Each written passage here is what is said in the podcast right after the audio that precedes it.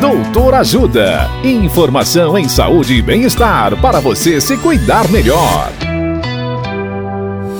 Nesta edição do Doutor Ajuda, vamos saber mais sobre artrose de joelho. O médico ortopedista Dr. Rodrigo Calil nos fala sobre os fatores associados da artrose de joelho. Olá, ouvintes. Existem alguns fatores que estão associados ao desenvolvimento da artrose no joelho. O primeiro é hereditariedade. Quem tem familiares com artrose em várias articulações tem uma maior chance de desenvolver artrose no joelho. O segundo é a obesidade.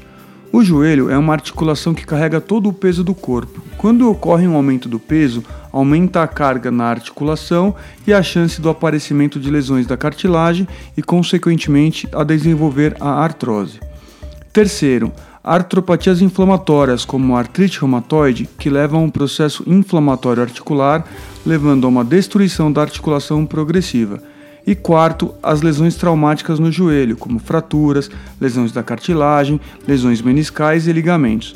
Caso suspeite de artrose do joelho, procure um ortopedista especialista em joelho. Dicas de saúde sobre os mais variados temas estão disponíveis no canal Doutor Ajuda no YouTube. Assista agora mesmo os conteúdos do Doutor Ajuda acessando www.ajudasaude.com.br ou baixe o aplicativo Ajuda Saúde. Doutor Ajuda. Informações confiáveis em saúde e bem-estar para você se cuidar melhor.